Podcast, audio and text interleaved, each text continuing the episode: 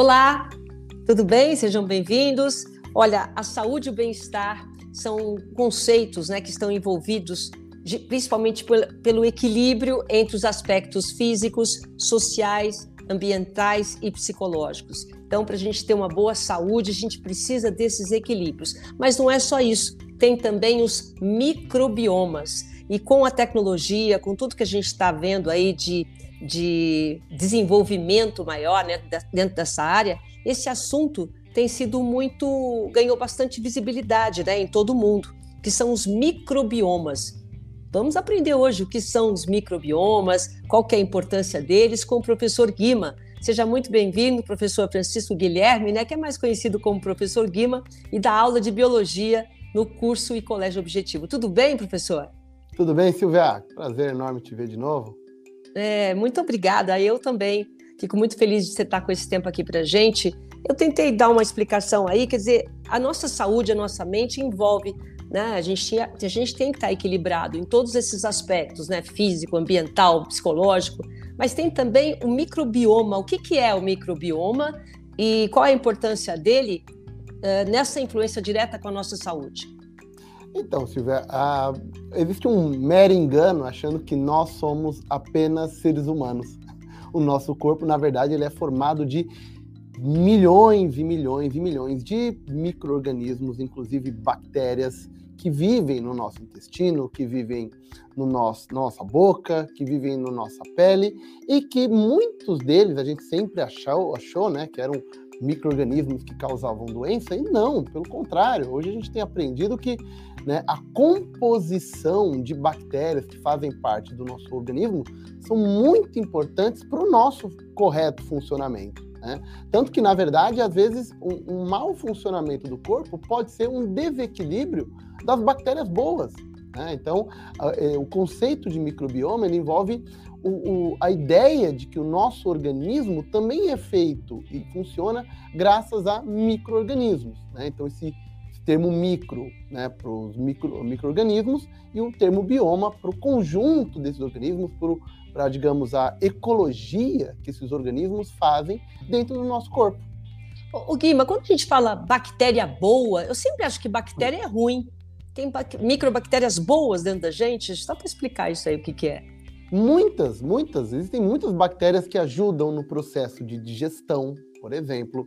Tem muitas bactérias que dentro do intestino combatem bactérias ruins. Né? Então, imagina um grande campo de guerra ali dentro do nosso intestino. As bactérias boas né, querem colonizar, querem prevalecer, e se bactérias ruins tentam invadir, as bactérias boas combatem bactérias que dão trabalho. Né? Na biologia, a gente costuma chamar isso de simbiose, ou seja, uma vivência em harmonia. Então, muitas das bactérias que vivem no nosso organismo não são bactérias que causam doença. Muito pelo contrário, elas ajudam a digerir moléculas, a metabolizar moléculas ou até mesmo competir né, e eliminar bactérias ruins. Né? Então, hoje, esse conceito de bactéria é tudo ruim, não, muito pelo contrário, são muitas bactérias que nos ajudam no, no, no funcionamento adequado de várias partes do organismo. É, é, importante a gente colocar, principalmente com a influência, né? Quais são os fatores, os principais fatores que influenciam essa composição dessa microbiota humana, Gui? Genética, né? A própria genética do indivíduo ajuda, né, a criar, digamos assim, um ambiente adequado para certos tipos de bactérias, né?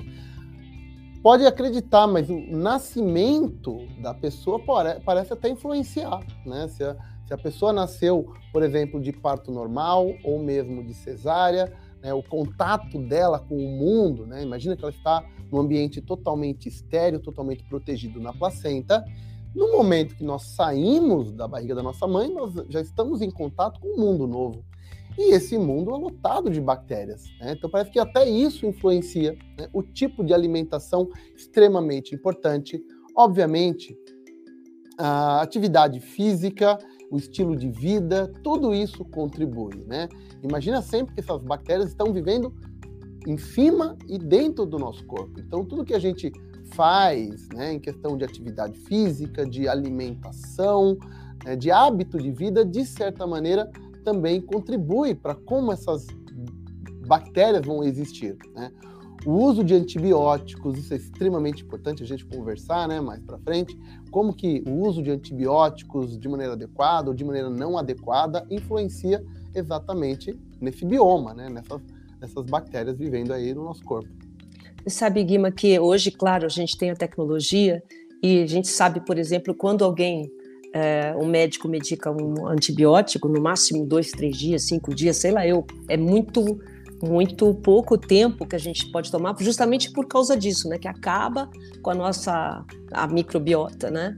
É, eu tomei durante 16 anos antibiótico todos os dias, então eu perdi muito da minha imunidade, da, da, da formação dos dentes, quer dizer, afeta todo o organismo por causa de um problema que eu tive quando pequena e que a tecnologia e a medicina não, não estavam ainda tão, tão uh, avançados. Você falou do antibiótico, eu não quero falar depois não para não perder.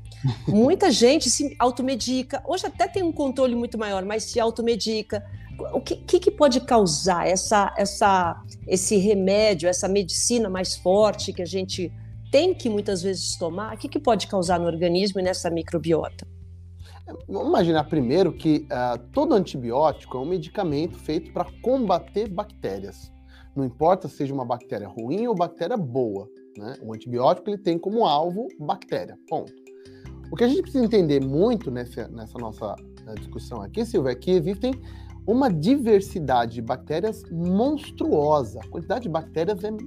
A diversidade é gigantesca. Talvez a gente nem conheça né, qual é a, a diversidade de bactérias. Eu estava lendo a respeito, né, justamente para a gente conversar, que os estudos mais recentes sugerem que se a gente fazer, fizer todo o levantamento de bactérias no corpo, hoje representa aproximadamente 1% do que a gente conhece. É muito pouco que a gente conhece. Né? Então a diversidade de bactérias é muito grande. Ponto. Se eu estou usando um antibiótico para combater uma bactéria ruim, as bactérias boas, né, como a gente falou, aquelas que ajudam o funcionamento do organismo, essas também são prejudicadas. Pensa sempre no, vamos pensar sempre numa balança. Né? O ideal é que eh, pese sempre para que eu tenha bactérias boas em comparação a bactérias ruins. Como eu estou dando um antibiótico, né, se a pessoa principalmente usar antibiótico de maneira inadequada, né, sem a questão do, do, do, da receita médica, né, o Brasil é um dos países que mais se automedica no mundo, isso é um grande problema. Né? Então imagina, você tem as pessoas utilizando antibióticos de maneira inadequada isso prejudica as bactérias boas e a balança pode pesar para o outro lado. Né? Se o ideal é ter mais bactéria boa do que ruim, como o antibiótico ele mata as duas bactérias, pode ser que você tenha um desbalanço. Então aí você acaba, com o passar do tempo, né, tendo um monte de bactérias diferentes do, do tradicional, ou mais bactérias ruins né, do que bactérias boas, e isso acaba causando uh, uma disfunção do corpo, né, um funcionamento diferente, né? não só a curto prazo, mas a longo prazo. E, segunda coisa, né, o uso desenfreado de antibiótico é a principal causa do surgimento de superbactérias, aquelas bactérias ruins e que não, que não são sensíveis mais a antibióticos padrão. Quer dizer, já começa a criar já como se fosse uma blindagem, né? Não, nem adianta mais. É, vamos só entender, quer dizer, você disse que genética, né, quando a gente recebe essa genética, esse, essas bactérias, no caso, esse equilíbrio de bactérias quando a gente nasce. Você disse também que existe aí é, até uma influência se é parto normal ou se não é. Quando você, quando o, o, o bebê ele entra em contato com o mundo, né, aí ele recebe, não sei, recebe bactérias. Até, até a gente brinca, né, mãe da gente? Não, tem que pegar bactéria, tem que ter, pegar bactéria para não se proteger tanto. Como é que funciona a bactéria no sentido daquelas que a gente tem e o que a gente tem que adquirir para ter um sistema imunológico mais forte? Então, a, a ideia aqui é o contato, né? Como falei, o contato com o mundo já vai introduzir bactérias, né? A partir do momento que a criança começa a amamentar, né, começa a usar chupeta, qualquer contato da criança já tem o contato com bactérias, né? Como eu falei, saiu do ambiente da barriga da mãe, nós estamos expostos a vários tipos de bactérias, seja por respiração, ou seja por amamentação ou alimentação, ok? Uh, vale a pena a gente só citar um, um, um parênteses aqui, porque é o caso, por exemplo, de muitos mamíferos né? Isso é curioso, onde a mãe ela lambe o filhote e ao lamber o filhote, a mãe acaba passando algumas bactérias né, para o filhote. Bactérias que são super boas para funcionamento desse filhote. Uh, os bovinos é um ótimo exemplo, porque as bactérias dentro da, do estômago das, da, das vacas são extremamente importantes para a digestão do alimento. Né? Então, o próprio contato com a mãe leva ao aparecimento dessas bactérias. O que a gente tem que imaginar é que essas bactérias dentro do nosso organismo vão começar a se proliferar, a ocupar espaço. Né? O ideal é que as bactérias, vamos chamar elas de boas, ocupem um espaço maior. É como se fosse um, uma disputa interna. Eu tenho um grupo de bactérias boa, um grupo de bactérias ruins. O que, que é ideal? Que o grupo de bactérias boas se expanda né, colonize e domine o grupo menor o, das bactérias ruins que seja eliminado. Né? E nesse caso de bactéria boa competindo, ganhando de bactéria ruim, já acaba ajudando o sistema imunológico. Né? O sistema imunológico não tem então agora o trabalho de reconhecer uma bactéria ruim, eliminar uma bactéria ruim. Então, de certa maneira, esse grupo de bactérias boas que nos ajuda ao eliminar, né, ao competir com as bactérias ruins, já acaba jogando para fora e acaba ajudando muito. Os estudos têm mostrado também que muitas dessas bactérias boas produzem substâncias que ajudam o sistema imunológico. São os famosos probióticos, né, que a gente Isso, sempre ouve se falar. fala muito, é. É. A gente toma, agora, agora eu já vou para o supermercado, peraí, cadê o probiótico? Né? A gente não entende muito bem porquê, mas já, to, já toma, né? Sim, esses probióticos são substâncias muitas vezes produzidas por bactérias que nos ajudam. Né? O, Guima, é, então já que você falou da, da parte de digestão, então quais são as principais funções desempenhadas pela microbiota humana né, nesse processo de digestão e absorção de nutrientes, que é muito importante. Às vezes a gente come e não consegue absorver os nutrientes. Qual que é a participação aí dessas bactérias para ajudar no funcionamento do organismo? Essas bactérias elas ajudam bastante, por exemplo, na digestão de fibras, né, de, de partes de vegetal. Porque nós, como animais, isso serve para outros animais, nós não temos a capacidade interna de digerir alguns tipos de fibra de origem vegetal. Mas essas bactérias fazem isso. Então, isso torna né, a disponibilidade de nutrientes maior um nutriente que naturalmente nós não absorveríamos, porque nós não teríamos a capacidade de digerir, as bactérias ajudam nesse processo. Né? Além de bactéria, está mostrado também né, por estudos que ajuda a, na digestão e na produção de pequenos carboidratos, de pequenos lipídios, de vitaminas. Então, muitas das vitaminas que a gente necessita pode ser de origem bacteriana. A bactéria produz, porque bactéria, embora seja um organismo, é muito curioso, porque é um organismo muito pequeno, mas muito eficiente. Então ela produz tudo o que ela precisa e um pouco mais. Né? Então, muito do, do que a bactéria produz para ela acaba sobrando para nós. Vários exemplos de vitaminas, ou vários exemplos de absorção de nutrientes, que é facilitado pela existência dessas bactérias. Né? Quando uma pessoa, por exemplo, tem uma disfunção intestinal, né, pode ser muitas vezes esse desequilíbrio de bactérias. Né? As bactérias boas estão perdendo espaço para outras bactérias que estão, por exemplo, atrapalhando no processo normal de digestão. Né? Imagina que dentro do intestino você tem ali uma constante disputa por espaço, disputa por território. Vale a pena sempre ter bactéria boa, mas se elas perdem espaço, outras bactérias chegam. E a gente já aprendeu, né, principalmente agora com a medicina avançada, eu não importa o, o, o médico que eu vá, ele pergunta do intestino, porque é tal a importância para todo o equilíbrio do corpo, é ou não é, Guima?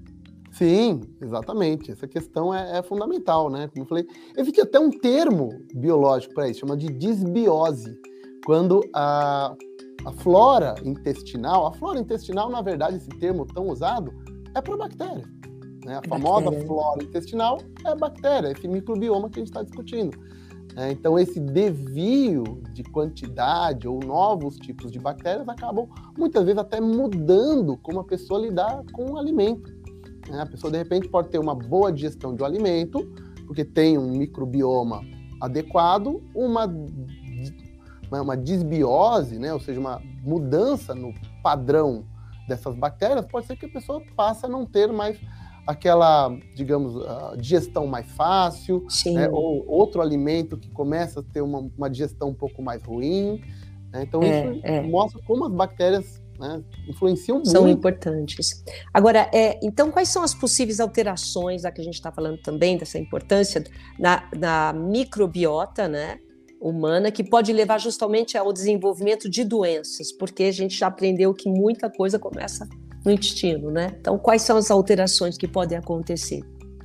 É, primeiro, essa questão de disfunção intestinal, né? Muitas vezes, se a pessoa começa a ter um desarranjo intestinal, pode ser, e muitas vezes é, essa causa de bactérias, de, de, de flora intestinal. Os estudos têm mostrado, de, muito, de, maneira muito curiosa, que diabetes tipo 2 também pode estar relacionada, porque justamente essas bactérias fazem um tipo de digestão e disponibilizam certos tipos de nutrientes que, com o passar do tempo, podem ajudar a desencadear uma diabetes. Obesidade parece estar envolvido também, porque determinadas ah, ah, bactérias podem disponibilizar alguns tipos de, de lipídios, de gorduras que possam né, levar ao acúmulo. Algum, um experimento muito interessante, né, feito com camundongos, de um camundongo que originalmente era mais obeso, né, tiraram a parte da flora intestinal e passaram para um camundongo mais uh, um camundongo magro, vamos dizer assim.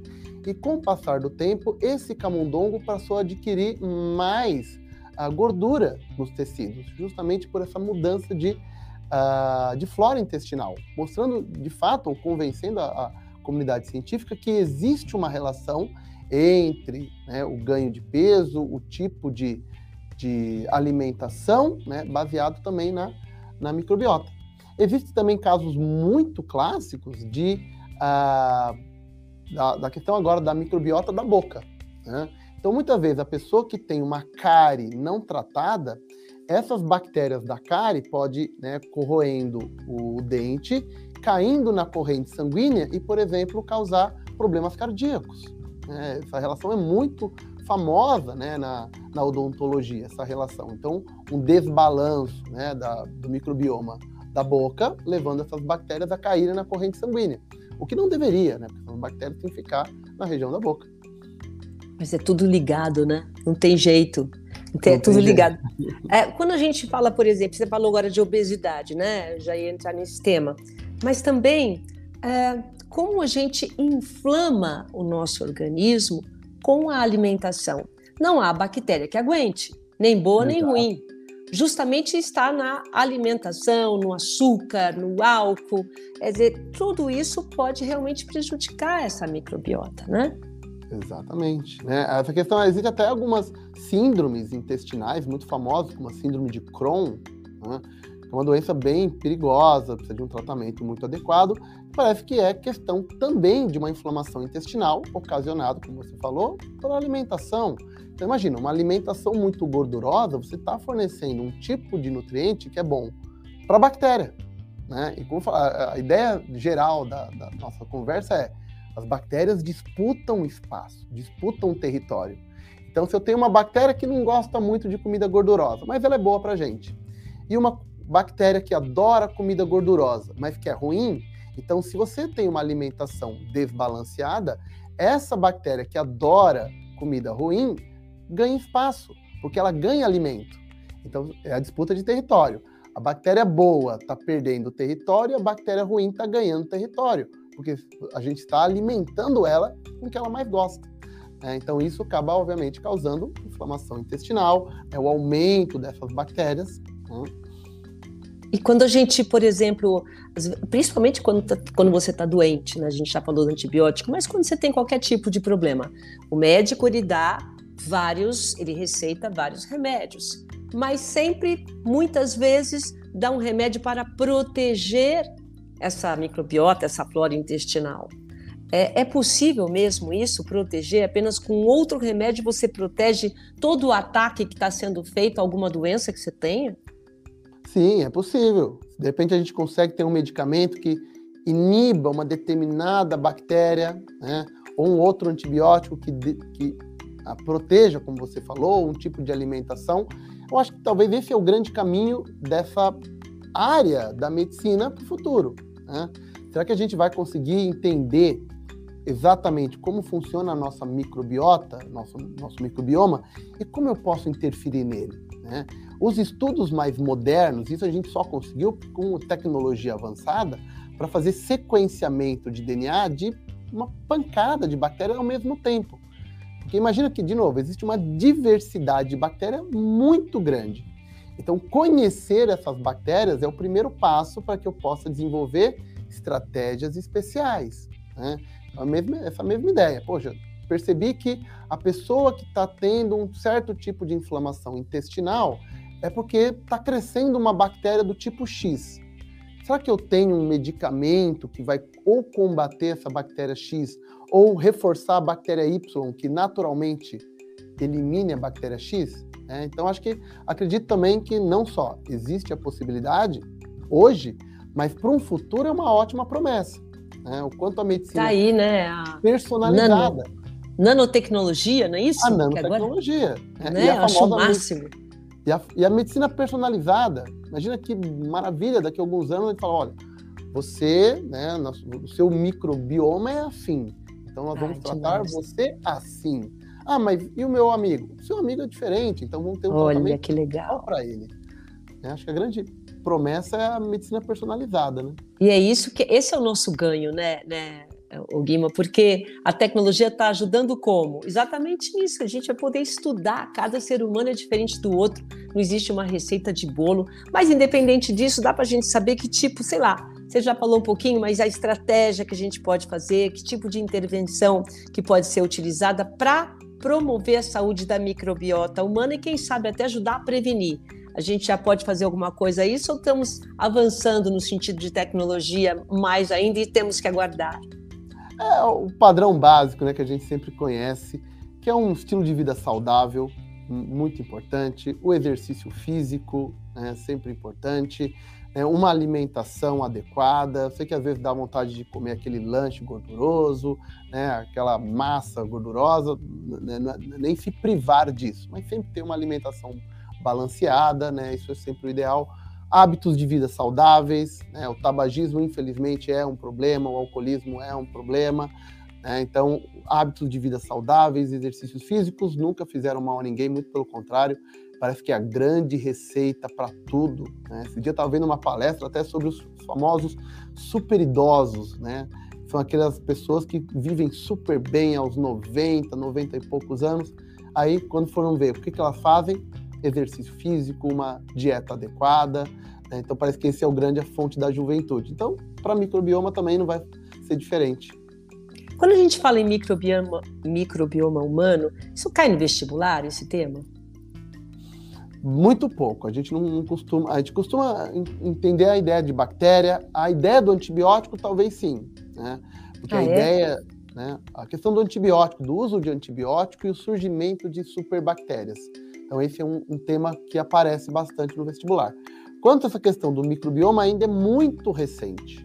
Né? A gente está conversando, fazendo essa, essa nossa conversa, porque justamente saiu há poucos meses atrás um super estudo né, graças à tecnologia, que mapeou quais são as principais bactérias que tem no intestino, aquelas bactérias que a gente conheceu agora pela primeira vez. Né? Então, pode ser um assunto para um futuro. Né? Acredito que nesse momento, mais a ideia do antibiótico e da questão de selecionar bactérias resistentes. Talvez esse é um tema mais quente para o vestibular. Tá, e então em relação a esses probióticos que as pessoas falam tanto que você. Porque é assim, né? Existe uma coisa meio de moda. Agora é bom isso, todo mundo vai e faz. Muitas vezes nem sabe para que, que é. A gente está falando aí que está desenvolvendo, a medicina está cada vez mais desenvolvida e estudando o mapeamento. Nenhum ser humano é igual ao outro. Então, na sua opinião, né? Não sei o que, você pode falar em relação a esses estudos que você acompanhou. É, esses probióticos que as pessoas estão tomando muitas vezes desempregadamente, é, existe algum estudo falando disso, que é bom ou não é? Não, a questão de, de ser bom, sim. Né? Já, já há muito tempo já se conhece os efeitos benéficos de probióticos. Eu acho que a gente tem que tomar cuidado sempre com uh, anúncios milagrosos, propagandas milagrosas, né, tratamentos milagrosos. Né? Essa questão do probiótico é questão de uma alimentação adequada, né, com, mantendo a sua microbiota da maneira mais adequada para você. Obviamente que a alimentação vai sugerir para você o que tipo de alimento é bom, o tipo de alimento não te faz bem. É, nós ainda não temos, talvez, uma especialidade médica, acredito, ou uma especialidade de nutricionista que vai, olha, vamos, vamos fazer uma análise da sua microbiota para indicar o tipo de alimentação adequada para você. Acredito que isso seja um dos futuros, como a gente discutiu, a ideia da medicina personalizada. Né? Mas é, não vejo com grandes problemas essa questão do, do, dos probióticos, não, viu, Silvia? Tá, em relação então ao que a gente pode acrescentar mais, a gente está quase chegando no fim, falar sobre essa microbiota humana, sobre a prevenção, né? Muita gente que não presta atenção nessa parte de alimentação, ou às vezes até exagera alguma coisa. Eu sempre digo, né, Guima, que o corpo fala. Ele fala. Ele fala, não tá bom isso, não tá bom aquilo. Acordou com uma dorzinha de cabeça, tem alguma coisa errada. Então, principalmente, né, é, essa microbiota humana que é tão importante e cada vez está sendo mais estudada, o que, que a gente pode acrescentar aqui? Acho que não, a gente discutiu muito a questão intestinal, né? Mas vamos lembrar que essa microbiota está na pele, por exemplo, né? Parte do, do, dos odores humanos estão relacionados à questão também de bactérias, né? A questão principalmente da microbioma, microbiota bucal, isso é extremamente importante né, o cuidado com os dentes, né, o hábito da higiene bucal importantíssimo, né, escovar os dentes, o uso de fio dental, o uso mesmo de, de alguns outros produtos, né, enxaguantes bucais, é sempre importante manter a, a biota sempre importante. Né? A questão de higiene prática, a gente tem que imaginar que toda parte do nosso corpo tem bactérias. Não existe uma parte do corpo que não está com bactérias. Né? A gente começou brincando, se a gente pudesse olhar microscopicamente o nosso corpo, talvez a gente ele ficaria confuso. Oh, a gente é ser humano ou a gente é um monte de bactérias? Existem muitas bactérias.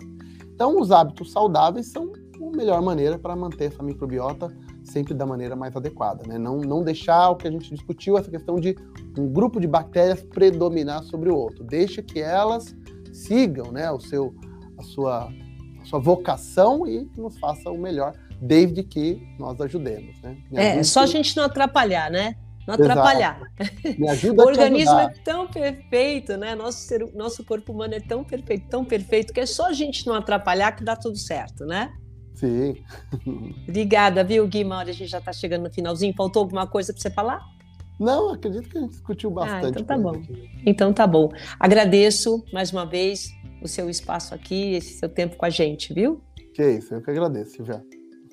E para você que acompanhou até agora, só lembrando que esse encontro, que esse bate-papo fica disponível nas nossas redes sociais para você ver e rever. Muito obrigada e até a próxima.